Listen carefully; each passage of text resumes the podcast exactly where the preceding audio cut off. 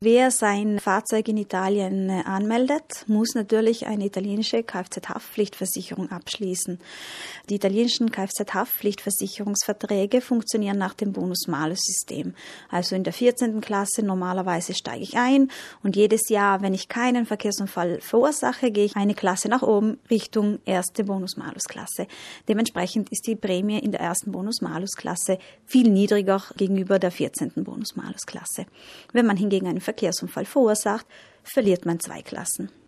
Wer mit einer Bescheinigung einer deutschen oder österreichischen Versicherung nach Italien kommt, hat oft Schwierigkeiten, seinen Versicherungsstatus hier anerkennen zu lassen. Die Verbraucherinnen müssen eine Erklärung vorlegen von der alten Versicherungsgesellschaft, der deutschen österreichischen Versicherungsgesellschaft, aus der hervorgeht, seit wie vielen Jahren sie versichert sind und ob ein Verkehrsunfall in den letzten Jahren verursacht wurde.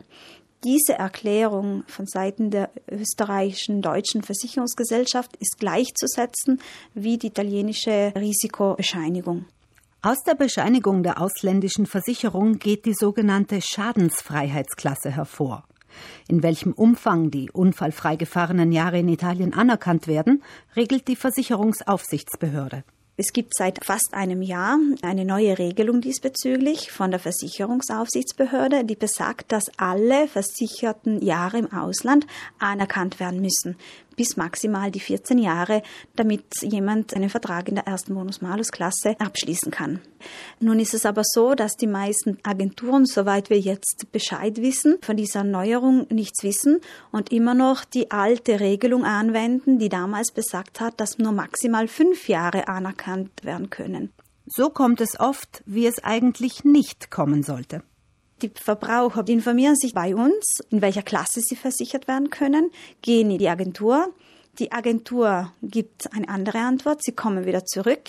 Wir sprechen mit der Agentur. Die Agentur will nichts von dem wissen oder schiebt die Schuld der Versicherungsgesellschaft zu. Wir sind wiederum in Kontakt mit der Versicherungsaufsichtsbehörde, die uns unsere Auslegung oder diesen Text bestätigt, dass die ganzen 14 Jahre anerkannt werden müssen. Obwohl die Regel der Aufsichtsbehörde unmissverständlich ist, müssen die meisten, die es betrifft, mehr als einen Anlauf unternehmen, um zu ihrem Recht zu kommen.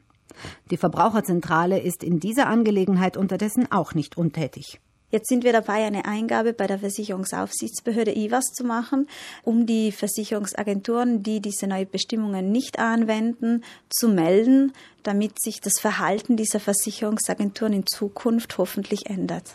Aufgabe der Aufsichtsbehörde ist es dann, auf die Eingabe der Verbraucherzentrale zu reagieren.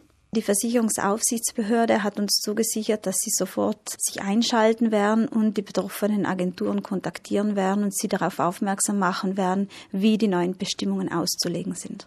Bis sich alle Versicherungsagenturen an die geltenden Bestimmungen halten, könnte es aber womöglich noch etwas dauern. Und das könnte für manche, die ein Auto mit ehemals ausländischem Kennzeichen besitzen, unliebsame Folgen haben. Im schlimmsten Fall müsste man das Auto jetzt stehen lassen auf einem Privatparkplatz, denn da besteht keine Pflicht zur Versicherungsdeckung. Es gibt aber einzelne Versicherungsagenturen, also da haben Verbraucher uns das schon mitgeteilt, die die Bestimmungen auch richtig auslegen und sozusagen die gesamte Versicherungsgeschichte anerkennen. Diese gibt es durchaus, wie einige Anrufer Stefanie Unterweger bestätigt haben. Aber solange der Versicherungsexpertin kein Vertrag einer Versicherungsgesellschaft vorliegt, den sie selbst prüfen kann, solange kann sie auch keine Empfehlung für einzelne Versicherungsgesellschaften geben, sondern nur einen allgemeinen Rat. All jene Verbraucher, die davon betroffen sind, sollten sich mit der neunten Bonus-Malus-Klasse nicht zufrieden geben. Sie sollten Druck in den Agenturen aufbauen, dass eben die neuen Bestimmungen Anwendung finden. Eventuell auch bei der Versicherungsaufsichtsbehörde. Es gibt eine grüne Nummer, die man dort anrufen kann, sich das auch nochmal bestätigen lassen. Oder sonst mehrere Agenturen anfragen. Vielleicht ist eine darunter, die effektiv jetzt die neuen Bestimmungen zu Rate zieht. Um im Vorfeld die Preise von verschiedenen Versicherungspolicen miteinander zu vergleichen, gibt es neben mehreren privaten Vergleichrechnern im Internet auch einen offiziellen der Versicherungsaufsichtsbehörde. Den Link dazu hat die Verbraucherzentrale auf ihrer Homepage veröffentlicht.